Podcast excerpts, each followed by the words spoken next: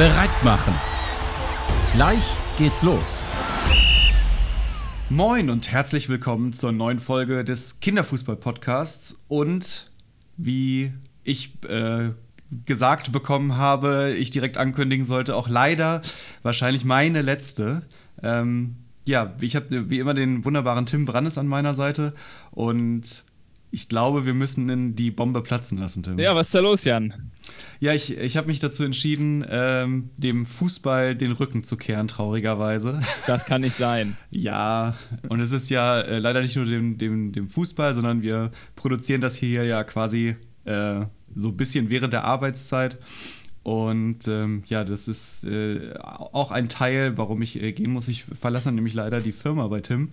Und ähm, da bietet sich das jetzt quasi. Gehst, gehst zur Konkurrenz. Ich gehe zur Konkurrenz und zwar in ein ganz anderes Feld. Ja, ja was machst du zukünftig, Jan?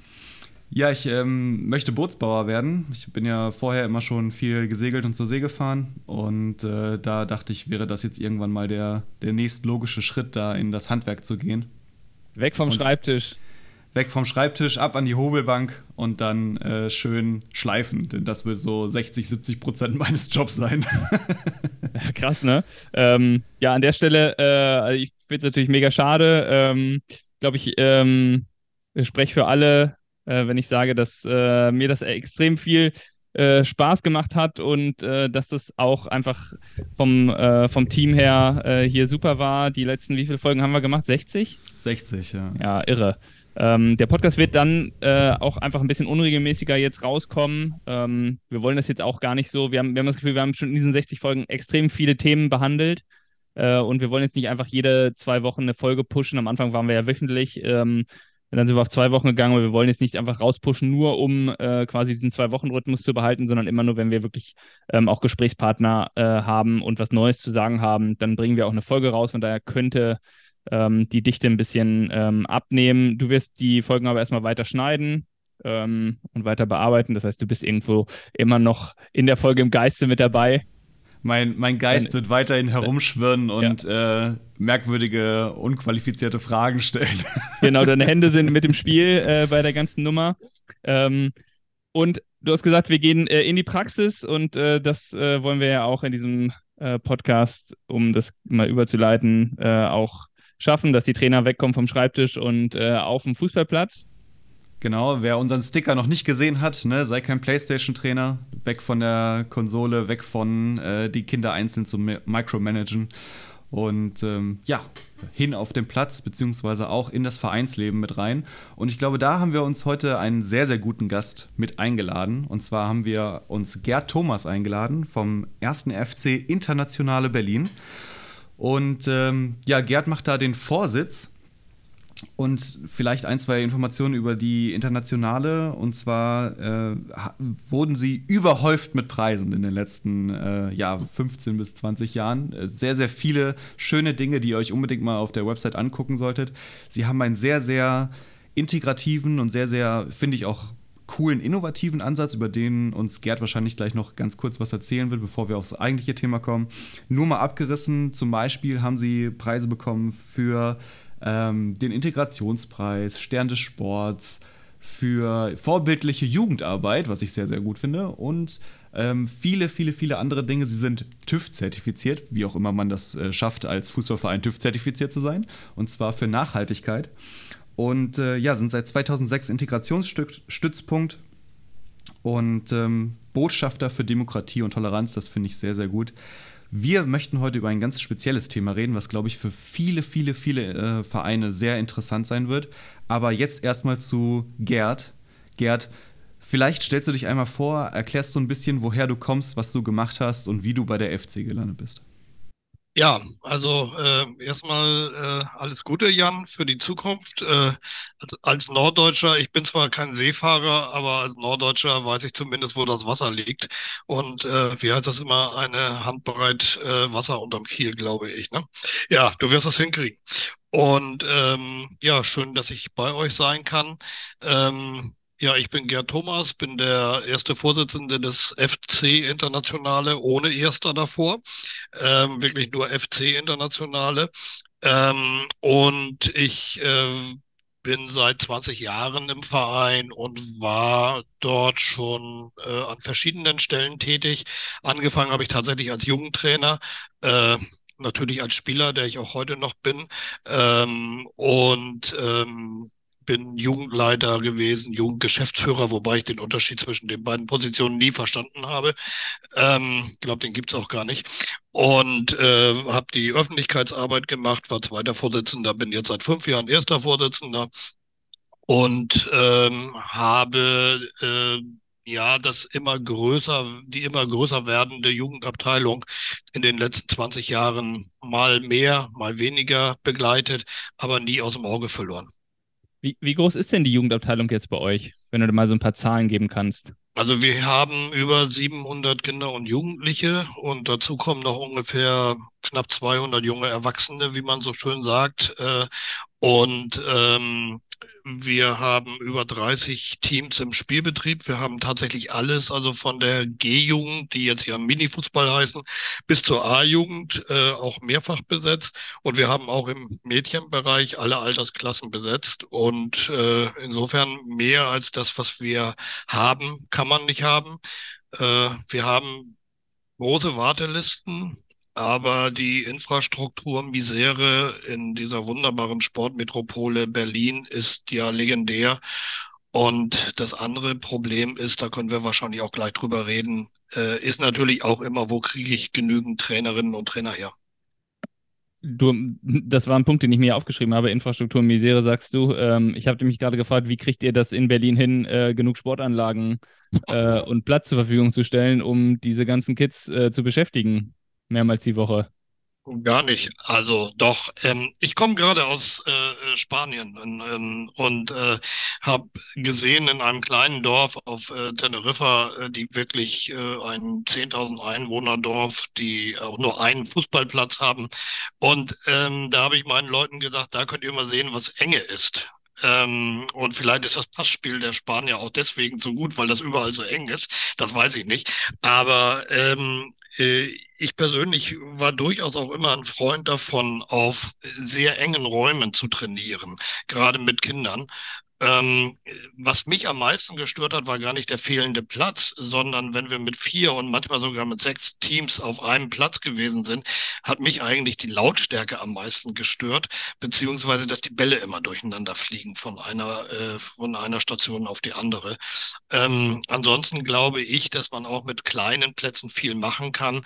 Mich hat mal äh, ein Jugendleiter eines benachbarten Vereins, äh, der hat mal zu mir gesagt, wir brauchen für unsere F-Jugenden halbes Feld. Da habe ich zu ihm gesagt, dann würde ich den Trainer wechseln. Der mhm. hat ja gar keine Ahnung. F-Jugend. Ja, ja, ja braucht ja ein 7, muss ja ein 7 gegen 7 spielen können, oder? Oder äh, 11 gegen 11. Ja, ich meine, da kannst du, da, da brauchst, brauchst, du ein Fernglas, um die Jungs alle wieder zu finden. Gibt es in Berlin eine Infrastruktur an diesen, äh, von diesen Fußballkäfigen irgendwie in der Stadt? Nein, wir sind hier tatsächlich ähm, in einer Situation, ich engagiere mich ja auch seit vielen Jahren im äh, Verband, äh, war elf Jahre im Jugendbeirat, äh, war Sprecher der ähm, Kinder- und Jugendfußball AG Tempelhof Schöneberg. Und dieses Thema Infrastruktur, also was man hier, hier wird erstmal vor allen Dingen immer erzählt, was man alles nicht darf. Also Berlin mag eine weltoffene, liberale Stadt sein, aber es wird uns im Sport erstmal grundsätzlich erklärt, was alles nicht geht. Habe ich nicht, kann ich nicht, will ich nicht. Und äh, darunter leidet der Sport äh, durchaus, insbesondere auch der Fußball in dieser Stadt wirklich ganz, ganz doll. Aber dann kommt ihr und macht's möglich. Naja, also natürlich sind wir jetzt nicht diejenigen, die als einzige äh, sich zu behelfen wissen. Das äh, schaffen auch andere Vereine. Aber ähm, ich kenne tatsächlich noch Zeiten, wo äh, Trainer gesagt haben, okay, wir suchen uns einen Platz im Tiergarten, wo wir dann mit den Kindern trainieren. Ähm, natürlich geht das alles. Andererseits ist es auch alles nicht mehr zeitgemäß. Äh, und das Problem ist ja tatsächlich, äh, es wird einfach viel zu wenig Geld in den Sport gesteckt. Ich verstehe das auch gar nicht. Also wir bauen hier in Berlin gerade die komische Oper, das ist die dritte Oper hier, für 440 Millionen Euro um. Und für die Sportstättensanierung, da gibt's irgendwie, äh, ich glaube, keine fünf Prozent von diesen 440 Millionen Euro. Und das zeigt den Stellenwert des Sports, den wir dringend verbessern müssen. Ich bin da mit der Politik auch äh, in regen Austausch, nennen wir das mal so. Ähm, ich glaube, es gibt auch welche, die freuen sich, wenn ich, ähm, äh, wenn sie mich nicht so oft sehen und hören, aber wir müssen uns ja bemerkbar machen. Das hilft ja nichts. Ich beschimpfe ja niemanden, weil ich irgendwie die Leute äh, persönlich angreifen will, äh, sondern äh, mir ist es einfach total wichtig, gerade auch für die Kinder und Jugendlichen, dass wir da was tun. Wir können doch nicht die ganze Zeit äh, in der Zeitung lesen oder im Fernsehen hören, dass die alle unter Bewegungsarmut leiden. Ich habe die Einschulungsdaten gesehen äh, vor zwei Jahren von Schulkindern, also von Fünfjährigen. Das treibt einem die Tränen in die Augen. Was, was siehst du da für Daten? Größe und Gewicht? Naja, du siehst, du siehst einfach die, die, die, da gibt es gewisse Tests einfach auch. Ja. Du siehst wirklich die Bewegungsunfähigkeit, du siehst das Übergewicht natürlich total. Und ähm, das ist äh, äh, gleichzeitig haben wir halt äh, große Probleme, ähm, die Kinder aufzunehmen. Und ähm, ja, ist, wenn wir über Nachhaltigkeit reden, ihr habt das ja angesprochen, das ist ja bei uns im Verein ein großes Thema, dann können wir natürlich über äh, vegane Ernährung reden oder über Bienenbeete reden oder über Solarpanelen. Wir können aber auch über nachhaltige Jugendarbeit reden. Das finde ich persönlich äh, äh, mindestens genauso spannend. Also die ganze soziale Komponente, die eben der Jugendfußball mitbringt, äh, wenn wir da nicht aufpassen, das fällt uns und auch den Unternehmen, die ja nun alle Hände ringend nach Arbeitskräften suchen, das fällt uns auf die Füße. Und zwar schneller, als wir denken. Ja, und ihr habt das ja auch auf eurer Webseite so schön dargestellt. Ähm, viele verstehen unter dem Begriff Nachhaltigkeit sofort, okay, das Trikot muss irgendwie ähm, mit, mit Öko, äh, Rohstoffen, aus Ökorohstoffen oder recycelten Materialien irgendwie produziert sein. Und ähm, Nachhaltigkeit setzt sich ja aber für euch aus diesem äh, aus diesem, da gibt es ja so ein Venn-Diagramm, was ihr da so schön habt, mit den drei überschneidenden Kreisen aus Soziales, Wirtschaft und Ökologie. Ökologie ist ja dann quasi nur ein Drittel. Ähm, das Geld hattest du gerade angesprochen, aber das Soziale ist sicherlich äh, der Punkt, der dann ähm, langfristig am meisten bringt, oder? Äh, also die, die dritte Säule, also die ähm, ökonomische, die wird ja grundsätzlich völlig vergessen. Äh, da wissen die meisten Leute auch gar nichts mit anzufangen. Ich sage immer, wenn es um Fußball geht, das bedeutet zum Beispiel kein Schwarzgeld zu bezahlen im Fußball, dann dämmert es zumindest der Ja, seid ihr die Einzigen wahrscheinlich in Berlin. Nö. ja, aber, das, nee, nee, das ist nicht ganz so. Ähm, aber im Herrenbereich äh, ist es ja, sind ja Missstände äh, im Fußball, die auch immer wieder durch die Dokus jetzt in, den letzten, in letzter Zeit aufgezeigt werden. Ähm, ich glaube, da distanziert ihr euch auch ganz stark von, ne? Von äh, das ist der Gründungsgedanke des FC Internationale, ist tatsächlich äh, Fußball ohne Geld zu spielen, also ohne Bezahlung zu spielen. Äh, und alles andere äh, ist dann so nach und nach gekommen. Ähm, der Name FC Internationale ist ein Zufall. Eigentlich sollte der Verein FC Berlin heißen. Der war damals geschützt, der Verein, für eine etwaige Fusion von zwei großen Westberliner Vereinen, die ich hier nicht weiter nennen will, aber die man sich schon denken kann. Äh, und ähm, dann gab es eine Gruppe, die hießen Internationale Studenten, die dazugestoßen sind. Und so hat man daraus gemacht FC Internationale Berlin. Und das, diesen Namen wollte der damalige Westberliner Fußballverband in der Frontstadt Westberlin Berlin verbieten. O-Ton wegen des kommunistischen Beiklangs. Wegen dem E hinten? Ja, International okay. hätten sie durchgelassen. Und dann gab es tatsächlich damals Ewald Lien, ich glaube auch Rudi Völler, so die Legende äh, und ein, andere Großbotschaften, äh, die gesagt haben, sag mal, das geht doch nicht. Und tatsächlich hat dann der DFB wohl damals ein Machtwort gesprochen. Damit war der Verein politisiert und zwar nicht ähm, äh, von, Gründ, von den Gründungsvätern her, sondern äh, und Müttern, gab auch Gründungsmütter, äh, sondern äh, durch den Westberliner Fußballverband. Verrückt. Ja, also so viel zu Fußball und Politik haben nichts miteinander zu tun. Das wusste der Westberliner Fußballverband schon 1980, dass das nicht stimmt. Ja, verrückt. Also das ist ja wirklich, äh, da haben, haben Sie das quasi, haben Sie euch äh, äh, damit eure Mission in die Wiege gelegt? Also natürlich waren die 80er Jahre auch bewegte Zeiten, ähm, aber ähm, da das ja hier ein Jugendpodcast ist, äh, es war damals tatsächlich so, dass man Jugendmannschaften haben musste, ich glaube zwei. Und äh, es gab damals einen sehr engagierten Lehrer, der leider schon verstorben ist, einer der Vereinsgründer, der hat dann wirklich seine Schüler alle animiert und daraus sind die ersten beiden Jugendmannschaften des FC Internationale entstanden. Äh, ich glaube, eine B-Jugend und eine Dora, glaube ich. Ich bin nicht ganz sicher. Ja. Und ähm, äh, das ist äh, ähm, tatsächlich so gewesen, dass das sich damals in erster Linie auf Erwachsene äh, ausgerichtet hat, das Vereinsleben. Aber die Jugend ist dann so richtig stark geworden bei uns eigentlich erst Ende der 90er. Okay. Das heißt, ähm, da habt ihr dann aber von dem Kinderfußball, wie, wie wir ihn heute äh, spielen, von diesem Mini-Fußball, war Ende der 90er. Ähm, damals habe ich wahrscheinlich auch angefangen mit Fußballspielen. Ähm, noch nicht so viel zu sehen, ne? Es gab ja damals sowas wie eine G-Jugend noch gar nicht. Ich habe 2003 angefangen, da weiß ich noch, dass wir äh, so halb privat organisierte Turniere gemacht haben, äh, so inoffizielle Berliner Meisterschaften. Also mhm. äh, ich sage den Leuten heute immer, also äh, wenn ich zurückblicke, so 15, 20 Jahre, wie ich damals selbst als Trainer gearbeitet habe und aufgetreten bin, äh, dann schäme ich mich manchmal. Also wir waren ja sowas von leistungsorientiert bei bei den Kleinen, äh, da weiß ich heute natürlich und da wissen hoffentlich auch noch ein paar andere Leute, dass das mit Verlaub kompletter Schwachsinn war.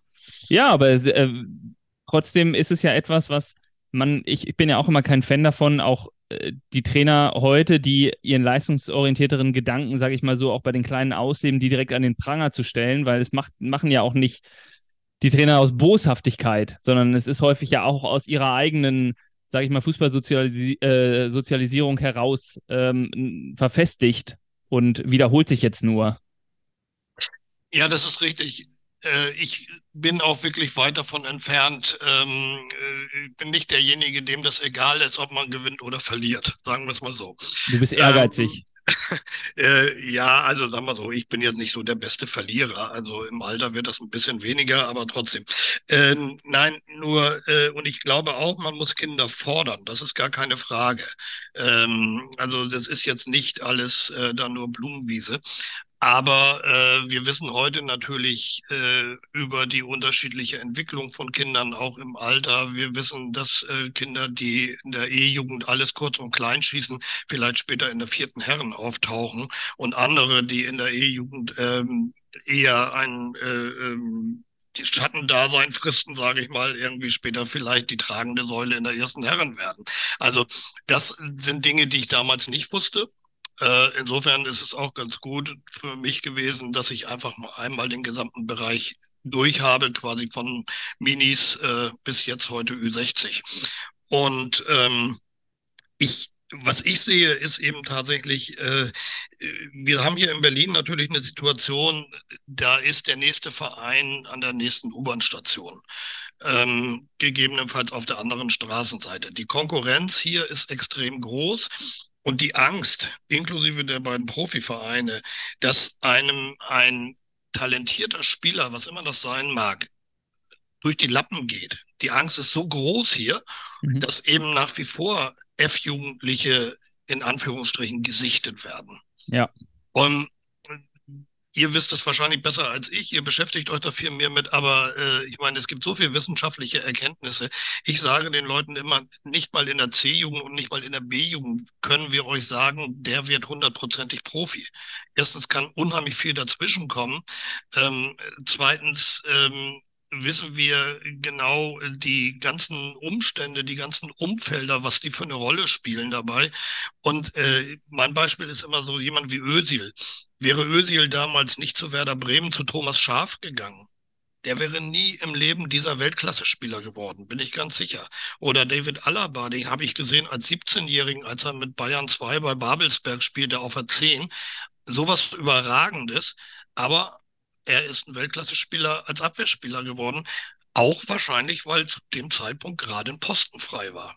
Weil es gerade genau, weil es gerade und solche Leute. Ne? Genau, weil es gerade gepasst hat und ja. wir hatten ähm, eine unserer äh, meistgehörten Folgen äh, war mit äh, Professor Güllich, ähm, der zum Thema Talentforschung ähm, äh, also im, im, in der Talentforschung äh, unterwegs ist und dort wirklich empirische Daten äh, sammelt und dort äh, seine ganz klare Aussage ähm, war, Kinder müssen sozusagen, oder die, wir sehen bei den äh, erfolgreichsten Sportlern, dass sie eine Zweitsportart gemacht haben. Das heißt, dass sie auch genug Zeit hatten, eine Zweitsportart auf Wettkampfebene zu machen, dass sie vielseitig gefordert wurden in ihren Bewegungsumfängen, dass sie nicht nur Fußball gespielt haben, ähm, auch was äh, natürlich die äh, in, in, Hinblick auf körperlichen Verschleiß und Verletzungen betrifft, aber sicherlich auch so die mentalen Fähigkeiten, sich mal auf was anderes einzustellen, sind da wichtig. Und ähm, was ich bei äh, ihm auch e extrem interessant fand, war halt, dass er diese A-Nationalmannschaft auch äh, von 2014, äh, die Weltmeister, mit als ähm, äh, Untersuchungsgruppe hatte und ähm, wir quasi von den äh, besten Fußballern Deutschlands in der Zeit dann da empirische Daten äh, zu haben. Und da spricht er natürlich auch am Ende dafür, dass wir nicht nur Fußball spielen sollten, sondern ähm, ja, den Kindern auch vielseitige Möglichkeiten geben. Und diese Vorhersagekraft geht ja auch gegen Null. Was die ähm, NLZs machen, ist ja ständig wieder austauschen ähm, die Spieler. Die tauschen alle zwei Jahre quasi die kompletten, nicht den kompletten Kader aus, aber äh, ein Großteil der Spieler, weil diese Vorhersagekraft nicht da ist. Ich glaube, also die NLZs, ich, ich will jetzt gar nicht äh, in Bausch und Bogen alles verurteilen, was die NLZs machen. Ähm, Erstmal haben die NLZs so, ja auch eine, eine, Auflage, was sie machen genau. müssen. So. Ja, ja, richtig, richtig. Ähm, was ich mir auf jeden Fall wünschen würde, äh, ist tatsächlich, dass in diesem ganzen Bereich äh, soziale Kompetenz der Trainer, dass dort viel, viel mehr gemacht wird. Und ähm, es ist einfach so, wenn Spieler in der A-Jugend, B-Jugend, in einem NLZ in die Krise geraten, ich zumindest kenne Beispiele, wo es nicht so gewesen ist, dass dieses NLZ dann die ganze Zeit für die da war und sich gekümmert hat. Ne, die waren nicht auf dem Platz, die hatten keine Ahnung, was auch immer, ein Kreuzbandriss oder andere Dinge. Äh, und ähm, natürlich haben die Trainer dann auch den Fokus auf die Spieler, die zur Verfügung stehen. Äh, das kostet auch alles Geld, ja. Gleichzeitig wissen wir, welche Summen ausgegeben werden äh, für auf Spieler der anderen wie Seite. Mané oder Aller oder sonst was und äh, von England ganz zu schweigen. Also mh, ich glaube, das ist eine vielschichtige Diskussion. Ich bin da auch gar nicht so sehr der Richtige. Da gibt es, wie gesagt, auch Wissenschaftler äh, und Leute, die das viel, viel besser können. Was ich mir wünsche, äh, äh, das ist auch so ein Begriff von Nachhaltigkeit im Jugendfußball, ist einfach, dass wir Strukturen schaffen, die einfach verlässlicher sind als das, was wir heute haben. Und ähm, ich kenne ehrlich gesagt kaum eine Kooperation von einem Amateurverein und einem Profiverein, die wirklich richtig reibungslos läuft, wo beide Seiten wirklich so richtig zufrieden sind und sagen, das ist toll. Ja, also ich meine jetzt eine sportliche Kooperation. Ja. Ne? Ähm, ich kann jetzt hingehen und mit äh, St. Pauli zusammen eine Kooperation gegen Rassismus machen mit dem FC Internationale. Das wird hinhauen. Ich rede jetzt aber von Jugendfußball. Ja, du meinst jetzt, dass, ähm, dass Spieler abgeworben werden ähm, vom, vom großen Club in, in einer Phase, wo, ähm, wo von der Kommunikation her es nicht so läuft, wie, wie ihr es euch, ähm, wie, wie man sich wünschen würde in dem Idealbild oder äh, worauf beziehst du dich? Also Abwerbung ist natürlich das ähm, auffälligste, ähm, ist auch das, was die Leute natürlich immer am meisten aufregt, wobei wir ja eben Emotionen einfach auch ganz was was ganz Wichtiges sind in einem partnerschaftlichen Verhältnis. Ja, wenn die gestört sind, ist es nicht gut. Ja. Ähm, ich würde mir aber auch so Sachen wie äh, äh, Wissenstransfer oder ähm, ähm, äh, Austausch von Expertise wünschen. Äh, vielleicht auch zu sagen, wir schaffen viel mehr Durchlässigkeit, wir lassen mal jemanden mal einmal in der Woche mittrainieren. Jetzt mhm. gibt es bestimmt NLZs, die sagen, das machen wir längst. Ja, ja, ja? manche haben, viele haben Talentteams, wo die jetzt die, ja, sag ja. mal, die, die neun, zehnjährigen, elfjährigen vielleicht auch manchmal, das ist dann aber, glaube ich, so das Späteste, wo die einmal die Woche mittrainieren oder alle zwei Wochen. Das gibt es sicherlich. Also aber das viel Wichtigere ist, und das ist, glaube ich, der Fehler des Profifußballs, sofern der Profifußball hier in Deutschland überhaupt vorhat. Also ich rede vor allen Dingen über die erste Liga, ja. äh, in Deutschland ausgebildete Spieler großartig in seinen Reihen zu haben. Äh, ja. Letztlich ist es egal, ob die aus Afrika, Australien, Asien oder äh, aus Berlin kommen. Ja. Aber ähm, ich, ich glaube, es ist einfach ganz wichtig, dass man äh, die Amateurvereine, gerade die ambitionierten und wo man weiß, okay, die arbeiten auch wirklich seriös und das sind deutlich mehr, als man denkt, dass man die auch wirklich unterstützt und dass man sagt, okay, wir helfen euch bei den Strukturen. Wir ähm, ähm, helfen euch äh, bei Sachen, wie geht man mit Eltern um. Wir helfen euch natürlich ganz klassisch auch, wie muss man Jugendarbeit äh, machen. Wobei ich nicht sicher bin, ob in den Ja. NLZ alle wissen, äh, wie das Genau. äh, eigentlich sein sollte. Aber Ja. bei den anderen Themen haben sie die Expertise, ne? Also da könnte man eher die, den Weg in die andere Richtung gehen. Also Ja, aber das Wichtige ist doch tatsächlich, also wenn, äh, wenn wir, äh, nehmen wir mal den FC Internationale, wenn wir feststellen, wir kriegen unsere Jugendarbeit nicht mehr auf die Reihe und wir haben anstatt 30 Teams nur noch 15 Teams, dann fehlt die Hälfte. Dann fehlen 15 Teams. Äh, und wir müssen uns nicht auf einbilden, dass äh, diese 15 Teams, die Spieler und Spielerinnen von diesen 15 Teams von anderen Vereinen aufgefangen werden. Nun kann man sagen, okay, die werden ja nicht die talentiertesten wegschicken. Insofern ist der Leistungsgedanke irgendwie dann ja wieder ähm, im Vordergrund. Aber ähm, mir geht's um was anderes. Also wir wissen alle, es gibt Spätentwickler, es gibt äh, Kinder, die oder auch Jugendliche, die kommen zwischendrin in eine Krise. Äh, ob das eine Wachstumskrise ist, ob das eine schulische Krise ist, ob das Beziehungskrisen sind, das brauche ich euch alles nicht erzählen. Und ähm, ich würde mir einfach wünschen, dass man viel mehr versucht, äh, einfach auch Dinge auszuprobieren und auch wirklich sich auszutauschen. Da sehe ich durchaus auch eine große Verantwortung beim DFB. Ja, also ähm, hat ja jetzt gewechselt. Jetzt ist ja Hermann Winkler, der Präsident des Nordostdeutschen Fußballverbandes, der ist ja jetzt für die Jugend zuständig. Äh, und ähm, äh, Ronny Zimmermann ist für den Amateurfußball zuständig. Und ich sehe bei den beiden in ihrer Verantwortung eben auch tatsächlich, dass sie gucken, was wollen wir mit dieser DFB-Akademie? Die war ja nun teuer genug. Und ähm, was soll da, wollen wir da jetzt also einfach nur eine Akademie machen, wo, sagen wir mal, überaus talentierte Spielerinnen und Spielerinnen, dass die die ab und zu mal nutzen können und Amateurvereine können die aber zu besichtigen? Oder wollen wir die wirklich so entwickeln, dass wir sagen, wie muss moderner Jugendfußball eigentlich aussehen? Denn ich glaube nicht, dass äh, die, ich bin kein Pädagoge, aber ich glaube nicht, dass wir die Maßstäbe der 80er Jahre und selbst der 2000er Jahre im Jahr 2023 so noch ansetzen können. Ich glaube, das hat sich alles weiterentwickelt. Da weiß Professor Güllich sicherlich viel, viel mehr drüber. Aber ich sehe eben nicht, dass in der Praxis tatsächlich was passiert. Und das Wesentliche für mich ist eigentlich so, wenn ich die Amateurvereine nehme, die ja nun mal immer noch, immerhin doch die Basis stellen mit ihren 25.000 Vereinen, ähm, wenn dort immer weniger Leute gefunden werden, die bereit sind, Verantwortung in der Jugendleitung zum Beispiel zu übernehmen. Ich rede noch nicht von Trainern. Ich rede wirklich von Struktur, vom Überbau. Ja. Dann kriegen wir ein richtig großes Problem. Und ich glaube, dieses Problem ist überhaupt nicht auf dem Schirm. Hm, Du meinst, wenn die Koordinationsrollen fehlen, die überhaupt die anderen Rollen ermöglichen? Ja. Ja, weil die Trainer untereinander brauchen natürlich jemanden wie einen Jugendleiter, äh, der extrem viele Funktionalität, der, der Sachen abfängt, der Konflikte äh, zwischen Vereinsführung und Jugendkindermannschaften, äh, aber auch gegenüber dem Verband äh, als Schnittstelle fungiert. Das ist dann ja die Aufgabe, die du wahrscheinlich auch lange inne hattest. Genau. Ja. Also es ist ja so, so ein Jugendleiter von einem, wenn du jetzt wie bei uns 600, 700 Kinder und Jugendliche hast, dann äh, führst du da ein kleines Unternehmen oder gar nicht so ein kleines.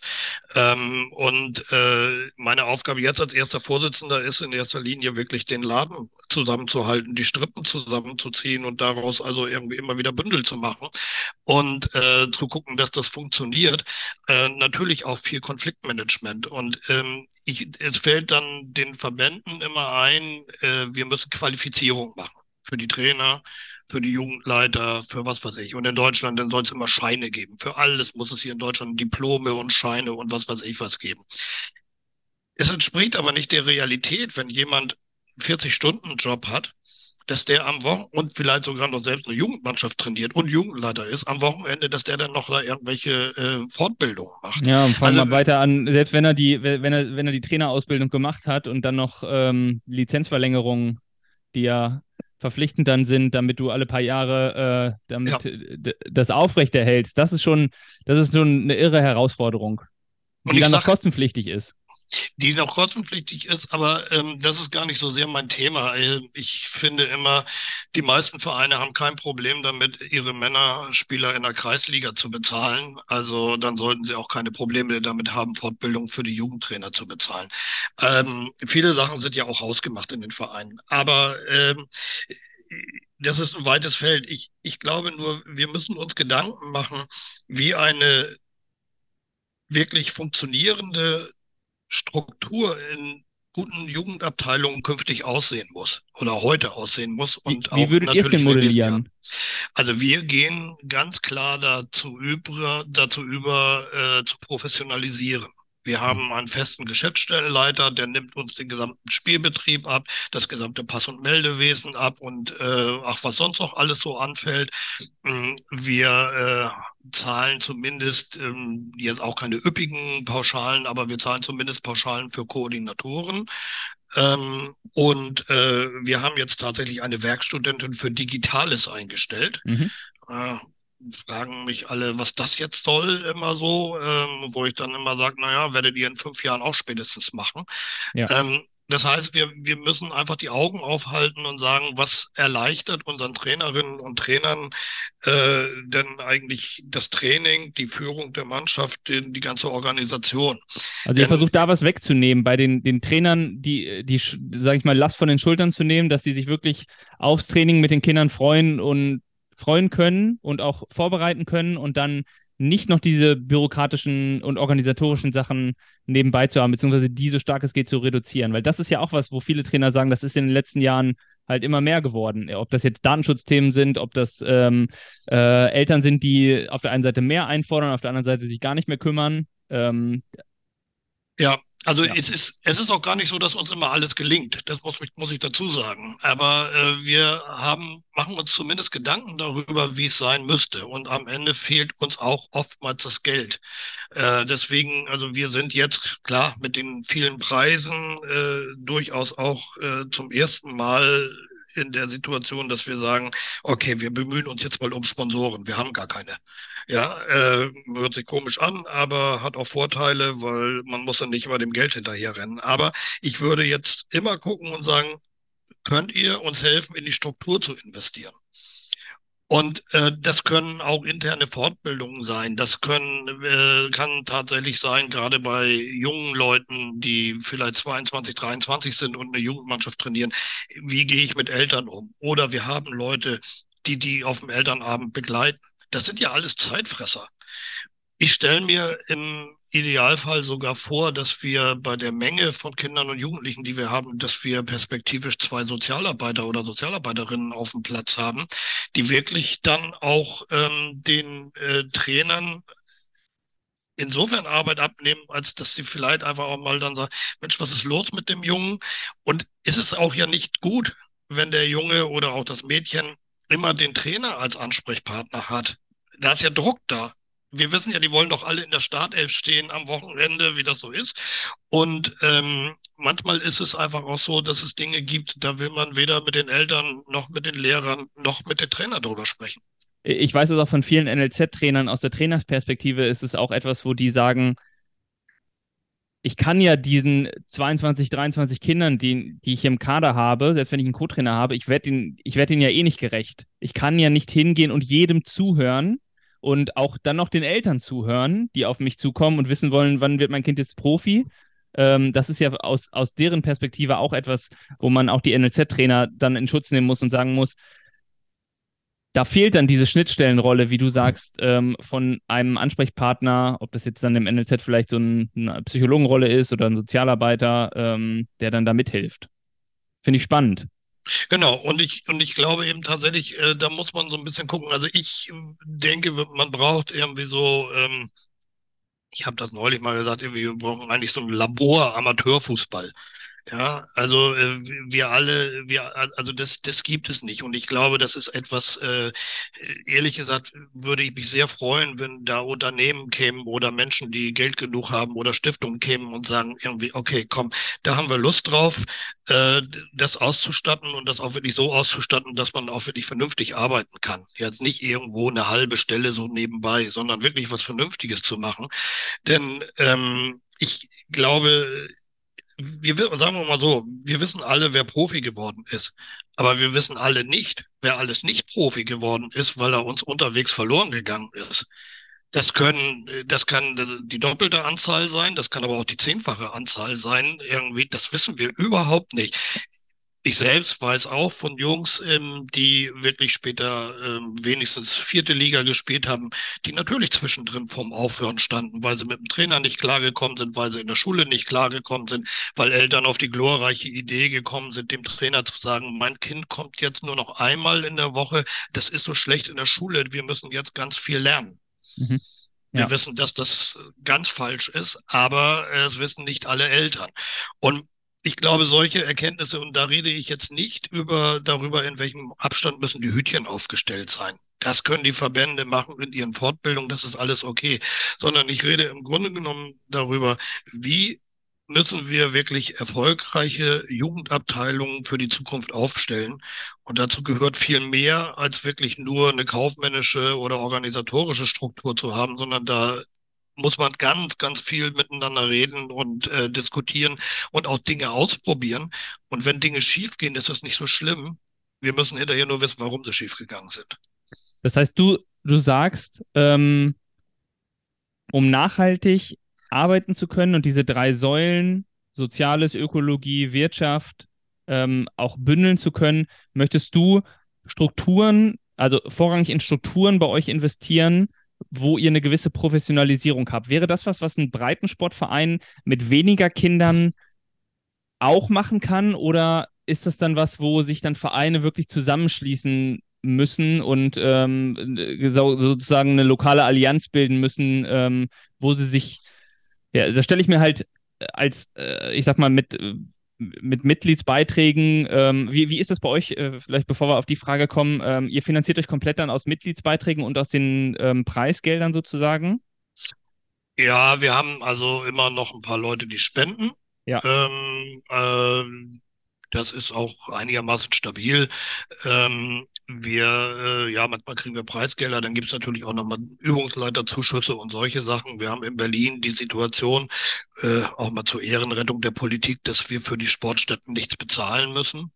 Äh, äh, das ist ja auch nicht überall so. Also die Struktur ist ja überall unterschiedlich. Ähm, und äh, wie gesagt, ich suche schon im Moment oder wir suchen schon im Moment nach Partnern, also auch die uns finanziell unterstützen. Äh, ein Beispiel, heute Nachmittag habe ich einen Termin. Wir machen jetzt äh, zusammen mit der Wirtschaftsförderung und mit dem Unternehmensnetzwerk Südkreuz, in dem ich auch mitarbeite, ähm, eine sportliche Jobmesse. Hintergrund war, ähm, irgendwie jammerten alle rum, sie finden keine Leute. Und dann habe ich gesagt, ich habe dich noch nie auf dem Fußballplatz gesehen. Da sagte er, was hat das damit zu tun? Und dann sagte, äh, habe ich gesagt, was glaubst du denn, wo du deine Leute findest? Irgendwie übers Internet.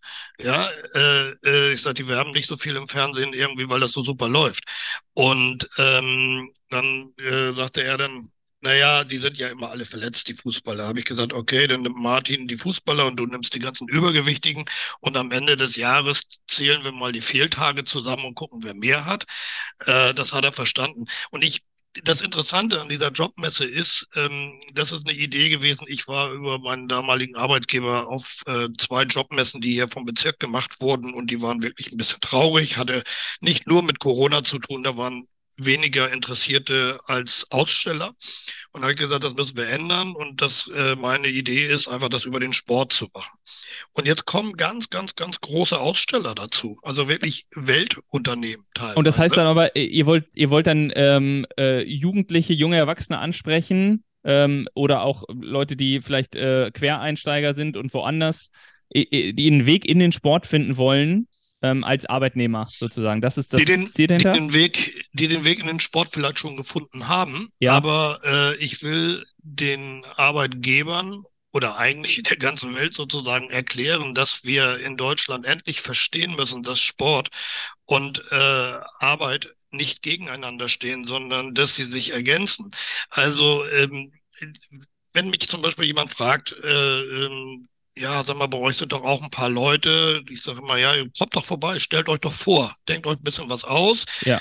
Schaffen sie bis jetzt noch nicht so richtig. Aber was ich denen immer sage, ist, äh, wenn du jetzt jemanden hast bei uns aus äh, Frauenmannschaft oder Herrenmannschaft, das Erste, was du denen sagen musst, wie oft hast du Training in der Woche? Okay, zweimal, dreimal. Ich garantiere dir, dass du an diesen Tagen keine Überstunden machen musst, sondern dass du dein Training wahrnehmen kannst und dass du am Wochenende, wenn jemand Samstagspiel hat, nicht Samstag arbeiten musst. Ich sage, ansonsten kommen die nicht mehr zu euch. Ja, okay. Und äh, ich glaube, das ist etwas. Du meinst diese Vereinbarkeit von ja. meinem Arbeitsplatz und ähm, meiner äh, ehrenamtlichen Tätigkeit, ähm, die ich als Trainer habe, die muss besser werden, so wie wir das also ich sag mal jetzt, ähm, wir kennen das ja äh, von auch aus dem, aus dem Fußball-Herrenbereich, äh, kenne ich es von früher. Ähm, derjenige, der, beim, der, der in den Verein gewechselt ist, kriegt noch einen Ausbildungsplatz ähm, bei, bei einem, äh, bei einem ja. Sponsoren. Aber der achtet dann auch darauf, dass genau ähm, keine Nachtschichten sind, wenn, äh, ja. äh, wenn, keine Ahnung, ne? Äh, wenn wichtige Spiele sind oder wie auch immer. Ich würde das aber gerne umdrehen. Also ich ja, rede genau. jetzt auch, ich rede jetzt aber auch über Spiele aus der vierten und fünften Herren. Ja. Äh, also äh, klar, erste Herren, irgendwie so ein, so ein Halbstar-Spieler, den ich haben will, da weiß ich schon, irgendwie früher gab es einen Gebrauchtwagen. Ja, äh, auch bei uns auf dem Dorf. Aber ähm, äh, nein, sondern ich denke einfach zu sagen, hey, Sport ist grundsätzlich erstmal wichtig. Sport macht die Leute, wie man heute so schön sagt, resilienter, ja, widerstandsfähiger. Äh, und ähm, Sport ist Teil der Gesellschaft. Sport macht die Leute einfach im Kopf auch besser, macht die belastbarer. Und ich glaube, das muss, äh, das haben wir in Deutschland viel zu wenig. Ähm, das ist ja selbst in der Bundesliga so. Lieber werden die Leute noch der 346. Sponsor bei Bayern München als dass sie sagen, irgendwie, ich werde der 47. beim oder der 10. beim FC Augsburg. Äh, und ich glaube, wir müssen einfach sehen, dass wir das Ganze in die Breite tragen.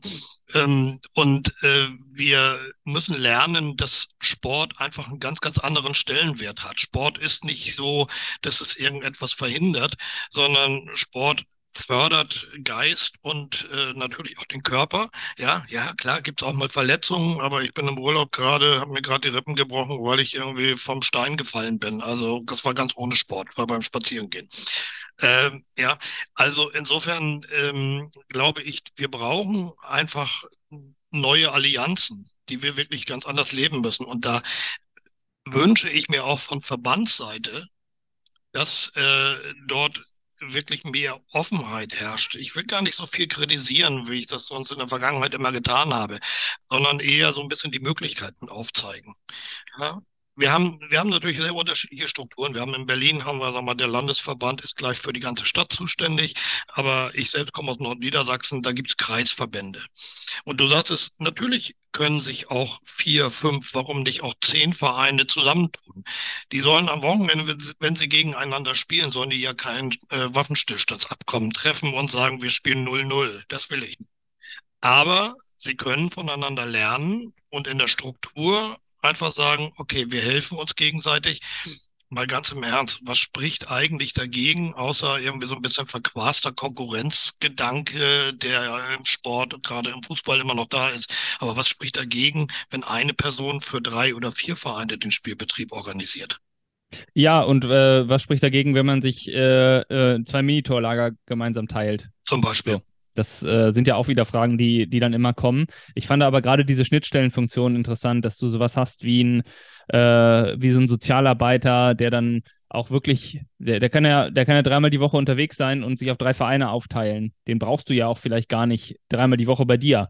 So, weil das, das könnte man sich nicht leisten, aber ähm, jemand, der ein freiwilliges soziales Jahr macht und ähm, vielleicht auch äh, in die Richtung dann auch als da, da können ja auch, das müssen ja auch vielleicht nicht immer die Leute sein, die absolut professionell ausgebildet sind, sondern häufig reicht es ja auch, äh, wir haben ja genug Funktionen im äh, Verein, wie wir auch in, äh, in vielen Podcasts, ich glaube mit, wer war das, ähm, war das, war das Jule oder Michel von St. Pauli, die selber ähm, FSJler waren und auch im Verein viel gemacht haben, die ja auch berichtet haben, dass das für sie einfach eine sehr, sehr prägende Zeit war, weil sie rund um den Verein, um alles, was nicht Fußball ist, auch sehr viel mitgenommen haben. Ähm, vielleicht wäre das auch nochmal ein interessanter Anreizpunkt. Was würdest du noch sagen, wenn wir ähm, gucken, was können Breitensportvereine, die jetzt hier oder Leute, die zuhören, die vielleicht in so einer Jugendleiterfunktion sind, die in einer Trainerfunktion sind, die jetzt sagen, Mensch, äh, äh, was kann ich hiervon noch mitnehmen? Wenn wir nochmal in die, in die ökologische Richtung gucken, ähm, da macht ihr auch einiges. Das wäre dann jetzt diese Nachhaltigkeit im, äh, im Sinne, wie es wahrscheinlich die Allgemeinheit versteht. Ähm, was, was sind da so Sachen, die bei euch schwerpunktmäßig auflaufen? Also grundsätzlich ist es natürlich erstmal so, äh, wir können Dinge nur dann vermitteln, wenn wir eine funktionierende Struktur haben. So, äh, wir stellen fest, dass eigentlich die vierte Nachhaltigkeitssäule nicht existiert, beziehungsweise nicht offiziell existiert, nämlich eigentlich müsste da noch eine vierte Säule Kommunikation, Vermittlung sein. Ähm, das sage ich immer wieder irgendwo, vielleicht kriege ich irgendwo das Copyright drauf, weiß ich nicht. Aber ähm, äh, äh, das ist ganz wichtig, dass wir ähm, wir müssen mit Achtjährigen anders reden als mit 18-Jährigen. Brauche ich euch nicht erzählen. Und was wir zum Beispiel feststellen, wir spielen fast ausschließlich mit Fairtrade-Bällen im Moment.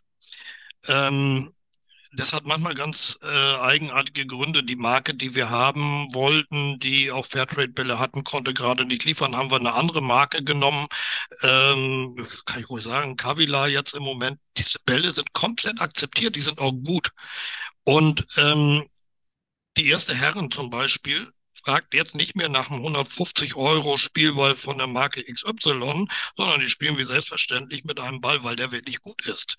Und ähm, das heißt, wir haben es geschafft, äh, vielleicht hat auch das Design eine Rolle gespielt oder so, aber wir haben es geschafft, eben diesen Bereich Fairtrade-Bälle ganz gut in den Verein reinzubringen. Bei dem Thema Klamotten ist es ein bisschen schwieriger, weil äh, natürlich sind wir immer bei Plastik. Ja, es spielt keiner mehr in Baumwolle wie in den 50er Jahren, ja, oder auch noch in den 70er Jahren. Ähm, äh, klar, da gibt es ein paar Sachen äh, in Sachen Recycling, wo sich was tut, aber das ist noch ein langer Weg. Ich würde mir natürlich von den großen Sportartikelherstellern schon wünschen, dass sie sich auf diesen Weg machen, mit Verlaub, das kann ich nicht so ganz erkennen. Wir haben ähm, eine Anfrage von einem großen Hersteller gehabt, der wollte mit uns über Rassismus reden in einem Podcast oder über Ehrenamt reden. Und ich habe gesagt, ich würde mit euch gerne über Bälle und über Trikots reden. Das wollten die aber nicht. Und ähm, ja, das spricht Bände. Und äh, ich glaube, die müssen ein bisschen aufpassen, denn ähm, die gerade die jungen Leute sind äh, da durchaus sensibel. Ja, ähm, ich halte jetzt zwar nichts davon, Dinge mit dem Vorschlaghammer zu vermitteln, aber äh, ich glaube, jede Menge Nationalspieler zum Beispiel leben komplett vegan. Mhm.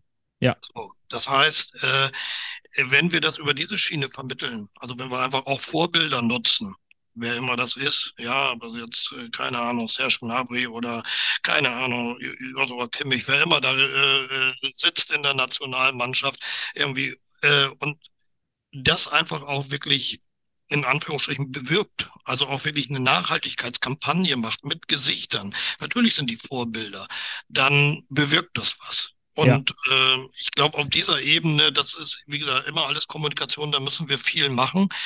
Äh, wir können natürlich auch appellieren an die Leute, kommt mit dem Fahrrad, kommt nicht mit dem Auto. Äh, ich will niemandem verbieten, dass er eine Bratwurst isst und äh, will auch niemandem das Auto wegnehmen. Ja, also ich fahre selbst auch ein Auto, davon mal abgesehen. Aber ähm, äh, trotzdem glaube ich, dass wir ähm, über den Sport wirklich ganz, ganz viel Erkenntnisse ähm, nicht nur gewinnen können, sondern auch vermitteln können. Und gerade bei jungen Leuten. Und äh, ich habe das mal selbst getestet, zum Beispiel mit dem Thema Fairtrade, weil da hatte ich einen so einen klassischen EM-Ball, den kannten sie natürlich alle vom Design her. Und dann hatte ich noch irgendwie so ein, weiß ich was für ein Ball. Und der dritte war ein Fairtrade-Ball. Und wir haben nur ganz, ganz kurz darüber gesprochen mit Zehnjährigen, was der Unterschied ist. Und äh, ich glaube, das sind schon so ganz kleine Momente, wo man in fünf Minuten denen einfach sagen kann, naja, guck mal, äh, ihr müsst euch vorstellen, ihr würdet jetzt mit euren zehn, elf Jahren dort sitzen und müsstet Bälle nähen. Ja. Ja, das verstehen die. Ja. Das verstehen die genau. Ich habe hab auch noch an eine andere Sache ähm, gedacht. Wir hatten hier Susanne Amar äh, zu Gast. Ja, ich weiß nicht, ähm, ja die kenne ich gut. Genau. Und ähm, die, deine Säule Kommunikation wäre quasi auch, ähm, wenn wir das nehmen, was wir mit ihr besprochen haben, nämlich, dass auch Vereine in ihrer Kommunikation an die Eltern und an Interessenten, die noch nicht im Verein tätig sind, auch eine ganz wichtige Rolle übernehmen müssen, indem sie quasi auf ihrer Webseite auch schreiben, was habe ich eigentlich zu erwarten von, wenn mein Kind in den Fußball einsteigt bei uns. Also was, ähm, wie oft trainieren wir die Woche? Äh, da war dann diese, diese witzige Frage, wird eigentlich bei Regen trainiert? Ähm, so, wo man sich als Fußballer denkt, so, was ist das für eine Frage? Aber ähm, für viele Eltern, die nichts damit zu tun haben, die wissen gar nicht, wie hoch ist der Zeitaufwand? Ähm, was muss ich einplanen? Ähm, was, was kommt an Kosten auf mich zu? Ohne, also wenn wir da schon jemanden haben, der abspringt, dann ist der ja gar nicht im System drin gewesen. Und dann können wir die ganzen anderen drei Nachhaltigkeitssäulen, die brauchen wir ja gar nicht, weil der, der spielt bei uns ja keine Rolle. Das heißt, wir müssen ja erstmal diesen Eintritt schaffen. Von daher finde ich diese Kommunikationssäule als Gedanke auch sehr, sehr interessant. Also, also bei uns, was äh, häufiger mal von Eltern ähm, kommt, die neu im Verein sind, mit irgendwelchen sechs-, siebenjährigen People da, sagen, die Trainer, die arbeiten ehrenamtlich. Und dann denke ich immer, äh, ja, was habt ihr mal hochgerechnet, was passieren würde? Wir würden denen, sagen wir mal, nur allen, sagen wir mal, 10.000 Euro im Jahr geben, äh, äh, wie viel Geld wir einnehmen müssten, wie hoch die Mitgliedsbeiträge sein müssten. Äh, ist übrigens auch ein Thema, äh, nochmal Thema ökonomische Nachhaltigkeit. Ich glaube ja, dass bei den meisten Vereinen die Mitgliedsbeiträge auch viel zu gering sind. Und da brauchen Vereine auch Unterstützung. Viele haben ja unglaublich Angst davor, die Beiträge zu erhöhen. Und man soll das ja auch nicht machen, äh, nur um Geld zu scheffeln. Aber äh, alle wollen ja, dass wir möglichst gute Bedingungen haben. Und gute Bedingungen sind ehrenamtlich in einer Zeit, wo es wirklich einen Arbeitskräftemangel ohne Ende gibt, das schaffst du nicht mehr ehrenamtlich. Und das ist wirklich nochmal auch mein Appell an Unternehmen, an Menschen, die, äh, denen es wirklich vielleicht auch ein bisschen besser geht oder eben an Stiftungen. Äh, die können mich da gerne ansprechen, aber die sollten sich im Amateursport engagieren, ob im Fußball oder in anderen Sachen. Denn äh, wir können so viele Dinge vermitteln, wir können eine körperliche Fitness schaffen, wir können eine geistige Fitness schaffen. Und das Geld ist wunderbar angelegt. Äh, das ist auch nicht so, dass wir uns hinstellen müssen und zehnmal Danke sagen müssen, irgendwie toll, dass ihr uns unterstützt. Nein, wir müssen ein Verständnis kriegen, dass wir sagen, natürlich, wir sehen das als eine Gemeinschaftsaufgabe. Wir halten zusammen, ja, wir schließen einen Pakt und auch nicht jetzt nur mal für ein Jahr, sondern wirklich nachhaltig. Also das heißt auch wirklich langfristig. Wir sorgen dafür, dass wir vernünftige Strukturen haben. Und in den Verbänden, äh, da müsste im Grunde genommen auch noch mehr Unterstützung natürlich erfolgen, was ja auch Geld kostet. Aber äh, da müssen dann eigentlich die Leute sitzen, die als so eine Art ähm, Trainer für die Vereine agieren oder als Übersetzer agieren, die Vereinen helfen. Es ist nicht gut, wenn ein Verein, ich bin jetzt auch inzwischen über 60, aber es ist nicht gut, wenn ein Verein aus lauter Vorstandsmitgliedern irgendwie jenseits der 60 oder 70 besteht. Und es ist auch nicht gut, wenn äh, Ausnahmen bestätigen immer die Regel, gar keine Frage. Ja, äh, aber es ist nicht gut, wenn äh, wirklich wir es nicht schaffen, junge Leute ins Ehrenamt zu kriegen, ins Traineramt zu kriegen. Wir, wir müssen das tun. Das schaffen wir witzigerweise oder witzigerweise, also wir schaffen das genau über dieses Thema Nachhaltigkeit, junge Leute auf einmal an den Verein zu binden. Das ist wirklich ein Hinweis äh, für andere. Und äh, was ich aber auch feststelle, ist, wir können auch tatsächlich es nicht mehr schaffen, ehrenamtlich immer nebenbei alle anderen Vereine zu beraten. Das geht nicht. Ja, ja und das, genau. Und ich denke mir aber auch, wenn dieser Mitgliedsbeitrag von äh, ein paar Euro im Monat, wie es ja bei vielen äh, Fußballvereinen für die, für die Kinder dann äh, üblich ist, wenn man dort auch in der Kommunikation transparent darstellt, was, was man was machen möchte. Mit dem Geld. Ja, genau. Und ähm, genau. was machen wir vielleicht auch mit Kindern, die es sich nicht leisten können? Ähm, über welchen Partner werden die dann ja. finanziert? Aber dass wir auf jeden Fall dann sagen, äh, wenn du einen Mitgliedsbeitrag hier von 20 Euro im Monat hast, ist das völlig okay. So. Also ich, ich habe gar kein Problem damit, wenn wirklich Kinder aus armen Familien, und die gibt es nicht nur in Berlin, äh, wenn die kommen, die müssen von mir aus gar nichts bezahlen. Das ja. müssen wir irgendwie darstellen, da müssen wir jemanden finden, der sagt, komm, ich übernehme den Beitrag mit. Da geht es um das Thema Solidargemeinschaft, auch ein nachhaltiges Thema. Aber ähm, ich glaube tatsächlich, das Wichtige ist, dass wir einen anderen Begriff des Zusammenlebens, des sportlichen Zusammenlebens hinkriegen. Und äh, Sponsoring, gerade im Amateurbereich, darf nicht so verstanden werden, ich will mit meiner Firma vorne auf dem Trikot spielen, mhm. stehen. Ja. Äh, und das bringt mir was. Bei uns steht No Racism seit ja. Jahren drauf und das kommt da auch nicht weg. Da ja. kommt kein Supermarkt hin, da kommt kein äh, Handwerker hin und da kommt auch kein Autohaus hin. So. Und ähm, äh, aber wenn die uns unterstützen, dann sind wir durchaus äh, in der Lage und äh, bereit, äh, das auch wirklich kundzutun nach außen hin. Und dann wird das viel spannender. Und ich finde das auch interessant, wenn Unternehmen sagen, ja, okay, ich sehe für uns auch eine Chance darin, den FC Internationale zu unterstützen. Ja. Deswegen sind wir zum Beispiel ja auch im Moment am Überlegen oder gerade dabei, eine Stiftung äh, zu gründen.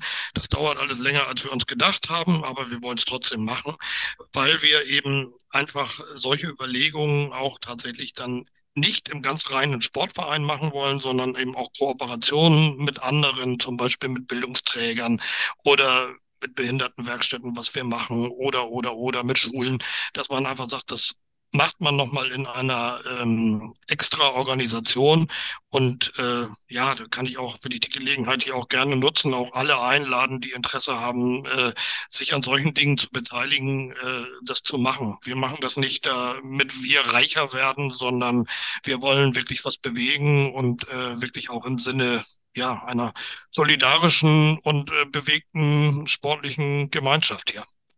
Ja, sehr schönes Statement. Ähm Finde ich gut. Haben wir im Bereich Nachhaltigkeit, äh, jetzt haben wir ein bisschen äh, einen Überblick gegeben. Haben wir noch was vergessen, wo du sagen würdest, das äh, würdest du gerne noch äh, reinschmeißen, was, was ihr macht, was äh, dir besonders am Herzen liegt? Also ich finde immer noch wichtig, dass äh, wir darstellen, dass Sportvereine es auch schaffen, gerade Fußballvereine es auch schaffen, den Austausch zwischen den Generationen herzustellen. Das ist ja auch ja. nicht selbstverständlich. Okay. Das wird, mhm. wird auch äh, oft unterschätzt. Und äh, natürlich ist es so, dass wir äh, auch ein bisschen gucken müssen, dass, äh, wenn wir die ökologische Seite nehmen, und würde ich auch gerne an Vereine appellieren und sagen, muss es eigentlich wirklich in jeder Saison ein neuer Trikotsatz sein? Können wir nicht. Wir haben zum Beispiel eine äh, ganz tolle Kollegin von uns, Lea, die hat äh, eine Tauschbörse, eine Kleidertauschbörse entwickelt. Da hat die sogar ihre Bachelorarbeit drüber geschrieben. Mhm. Und äh, eben wirklich äh, dieses Thema Kreislaufwirtschaft in so einem Mikrokosmos Amateurfußballverein einfach mal auszuprobieren. Das ist eigentlich relativ einfach. Das ist so ein bisschen abhanden gekommen.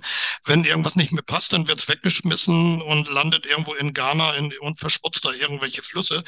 Äh, aber äh, wir kommen gar nicht auf die Idee, die Dinge weiterzugeben. Bei Schuhen wissen wir alle, wie schnell irgendwie kleine Kinder aus den Schuhen rauswachsen. Das dauert manchmal keine drei Monate. Und ähm, da einfach auch wirklich zu sagen, ähm, ja, ein bisschen darauf zu achten, ob dieser Konsumrausch, in dem sich Sportvereine ja durchaus auch gerne mal befinden, ob der überhaupt nötig ist. Also er ist das, nicht nötig, so viel kann ich sagen. ja, ich, und ja. es spart und, und es freut jeden Schatzmeister, wenn er nur im Durchschnitt alle zwei Jahre oder gar alle drei Jahre Trikots kaufen muss. Den, den Kontakt solltest du uns unbedingt mal herstellen. Wir haben ja unseren Kickplan Campus so als Wissensdatenbank. Ähm, vielleicht äh, kriegen wir es da auch nochmal hin, dass äh, sie uns da vielleicht sogar nochmal einen kleinen Artikel schreibt und das zusammenfasst, weil das Thema ähm, ist was, was man, glaube ich, äh, in der Praxis extrem gut mitnehmen kann. Ja, und es gibt noch ein anderes Thema, das hat nicht direkt was mit Jugendfußball zu tun, aber äh, so ein bisschen ist das so mein Fable, ist immer die Infrastruktur. Ich glaube, wir müssen dringend darüber nachdenken, und zwar auf Bundesebene, wie sieht eigentlich die nachhaltige Sportstätte der Zukunft aus? Äh, und dazu gehören äh, tatsächlich geht es darum, welche Beschaffenheit muss der Kunstrasen haben äh, ähm, oder muss es überhaupt Kunstrasen sein? Da geht es weiter mit äh, Solarpanelen auf dem Dach. Aber es geht auch darum, welche sozialen Räume brauche ich? Brauche, schaffe ich Räume zum Beispiel für Hausaufgabenhilfe, für mhm. Vier-Augen-Gespräche mit Jugendlichen, ähm, für Feste und so weiter. Und da bin ich gerade in Berlin so ein Riesenthema, also das Thema Partizipation. Also wirklich meine äh, Aufforderung an die Politik und an die Verwaltung, fragt die Vereine, was wichtig ist bei den Sportstätten. Die wissen das.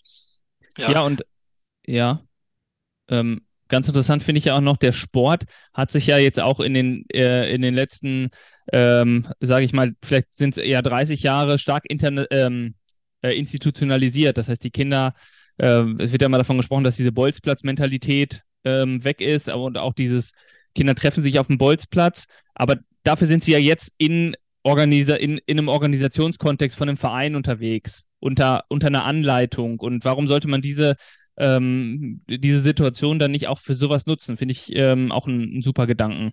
Ich finde diese Bolzplatz-Diskussion ehrlich gesagt auch ähm, ein bisschen überzogen. Ich glaube, da kühlen auch einige ihr Mütchen und einige schaffen es da auch Fördertöpfe zu bewegen und kommen da dann auch ganz gut klar. Also mal ganz im Ernst, wenn wir es vielleicht schaffen würden, beim FC Internationale oder auch bei anderen Vereinen, Stern 1900 in Berlin oder wen wir alles haben, Hansa 07, es gibt ja jede Menge tolle Vereine, die tolle Jugendarbeit machen. Wenn wir es schaffen würden, ähm, auch andere Modelle zu finden. Vielleicht wollen auch nicht alle Vereinsfußball spielen. Mhm. Vielleicht schaffen wir es auch nebenbei noch zu sagen, wir bieten freie Termine an einmal die Woche und mal gucken, was daraus wird. Also ich glaube, wir müssen viel flexibler werden in unserem Denken und wir dürfen nicht immer nur von irgendwie Dienstag, Donnerstag Training, Samstag Spiel. Das ist ja so unsere Denke, die wir gelernt haben. Aber ich glaube, das ist nicht mehr zeitgemäß. Wir brauchen neue Modelle und ähm, Darüber denken wir nach, aber ich merke eben auch, wir haben viel zu wenig Zeit dafür. Wir müssen ja auch alle sehen, dass wir noch in irgendeiner Weise klarkommen und ein bisschen Geld verdienen. Ja. Und äh, das vernachlässigen wir eh schon alle.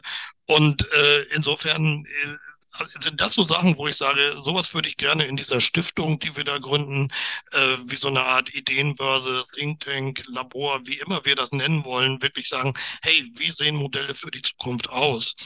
Und äh, was können wir dort entwickeln. Und ich glaube, da gibt es äh, von aktiven Leuten auf dem Platz über Wissenschaftler, über Pädagogen, äh, über natürlich einfach auch wirklich Sportlerinnen und Sportler selbst, also auch mal die Kinder und Jugendlichen. Wir haben jetzt gerade eine Umfrage gemacht bei unseren Vereinsmitgliedern. Ich habe die Ergebnisse noch nicht, aber das machen ja auch nicht viele Vereine. Nee, nee, das machen nicht viele Vereine. Und das wäre auf jeden Fall ein Punkt, wo man äh, was Gutes dann auch für die, für, für alle sozusagen schafft, ne? Ja, also das sind so die Sachen, die mir noch so einfallen. Ich meine, ihr merkt schon, mir, mich umtreibt da ganz, ganz viel. Ja. Ansonsten hin und wieder schreiben wir ja auch auf, auf hartplatzhelden.de. Da sind wir so vier, fünf, sechs Leute, die zu äh, Themen des Amateurfußballs schreiben. Kann ich nur empfehlen. Vielleicht nicht Verlinken meine Beiträge, gerne. aber die Beiträge der Kollegen sind äh, und Kolleginnen sind äh, sehr, sehr gut. Und ähm, Nee, und ansonsten glaube ich tatsächlich, wir müssen es schaffen, in der Diskussion sein und wir müssen äh, zu sein und wir müssen es einfach schaffen, dem Amateurfußball einen höheren Stellenwert in der Gesellschaft zu geben. Also letzte Sache, was ich immer sage, Frage an euch, Testfrage, nennt mir mal einen renommierten Sportpolitiker, der im Sportausschuss des Bundestages ist. Ich kann dir gar keinen Politiker nennen, der im Sportausschuss des Bundestages ist. Ja. Danke, ihr seid Experten. Ja, ja. und äh, das ist, das ist aber eben genau der Punkt. Also das, da gibt es durchaus gute Leute, das ist gar nicht der Punkt, aber letztlich zeigt das ein bisschen den Stellenwert des, des Sports. Ja, wir haben eine Kulturstaatsministerin oder sonst was und der Sport, der wird irgendwo so, ich glaube, es gibt noch nicht mal einen eigenen Staatssekretär oder eine eigene Staatssekretärin, der läuft irgendwo so mit. Und das müssen wir verändern. Und das ist jetzt gar nicht so sehr das große Politikbashing, sondern das ist eigentlich eher die Aufforderung auch an uns selbst, die wir Sport treiben und äh, Sport verantworten, dass wir einfach sagen, hey, wir müssen uns da auch ein bisschen besser aufstellen in der Zukunft. Ja, okay.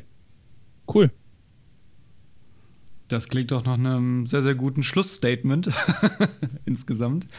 Ähm, vielleicht machen wir es noch ganz, ganz fix. Äh, ich habe am Ende immer noch eine Frage und ich kann sie ja jetzt zum letzten Mal stellen. Und zwar äh, frage ich äh, Gerd, ähm, die Trainer und unsere Gäste immer, ähm, wenn sie einen Tipp haben für Jugendtrainerinnen und Jugendtrainer, die ganz frisch irgendwie reinkommen, die vielleicht noch so ein bisschen überfordert sind mit der Sache oder sich gerade erst reinfinden oder so, was wäre so dein absoluter Tipp, was müssen die beherzigen, was müssen, welchen Gedanken oder welchen, welche Art äh, und Weise müssen sie ganz tief in ihr Herz einschließen, um äh, Fragen, Fragen, Fragen. Die, äh, äh, sie sollen gucken, wo sind erfahrene Trainer oder Trainerinnen, äh, mit denen sie persönlich klarkommen und sollen den Mut haben, einfach auch Fragen zu stellen, wo sie vielleicht erstmal denken, was für eine blöde Frage. Keine Frage ist so blöd, dass sie nicht gestellt werden darf. Und äh, das Zweite ist tatsächlich ähm, nicht verzweifeln, wenn mal irgendwelche Dinge schief laufen. Äh, selbst die erfahrensten Trainer, ich schätze, selbst Pep Guardiola wird sich nach dem einen oder anderen Spiel fragen, verdammt, heute habe ich mich verzockt, was habe ich da gemacht? Ähm, also, äh, wie gesagt, nicht den Mut verlieren. Aber ich glaube, so, so Mentorenprogramme, ähm, die müssen jetzt gar nicht immer so sein, dass man sich jeden Tag äh, zusammensetzt. Aber zumindest zu wissen, ich habe da ein, zwei, vielleicht auch drei Leute im Verein, da kann ich hingehen und da kann ich meine Frage loswerden werden. Das ist gut und Sie sollten auch den Mut haben, die Fragen dann wirklich zu stellen. Ja, stark. Ich glaube, das hatten wir bis jetzt noch gar nicht so richtig, ne, Tim? Was denn so ein Mentorenprogramm? Ja, so als was? Tipp einfach, äh, sich jemanden zu suchen, von dem ja. man weiß, okay, mit dem komme ich klar nicht. und äh, das ist nee. irgendwie eine Trainerperson, zu der ich aufschauen kann und die dann einfach auszuquetschen bis zum geht nicht mehr. Sehr guter ja. Tipp. Ne, und das ist, schafft einfach Sicherheit. Also ähm, ja, und wenn dir ein erfahrener Trainer sagt, du, das ist mir auch alles passiert und das passiert mir selbst heute nochmal, dann fühlt man sich, glaube ich, auch besser. So.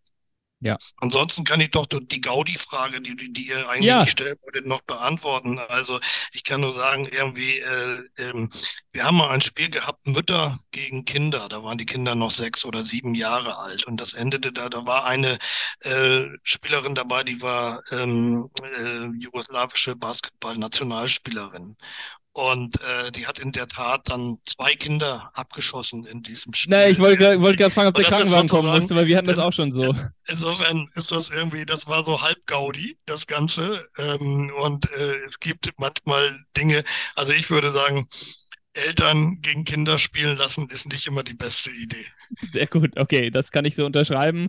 Äh, die Eltern sind meistens äh, achtmal so motiviert wie die Kinder und ähm, wir genau. hatten schon, gerade wenn dann ohne Schuhe mit, ähm, äh, mit, mit Stollen gespielt wurde, das wäre cleverer, wenn alle Stollenschuhe anhätten, weil ja. da ähm, ist hohes Verletzungspotenzial, wenn Eltern äh, in Turnschuhen gegen Kinder spielen. Ja. also sie hat es nicht mit Absicht gemacht, das dazu, nee. aber, aber sie hatte ja. das so, sie mu musste gewinnen.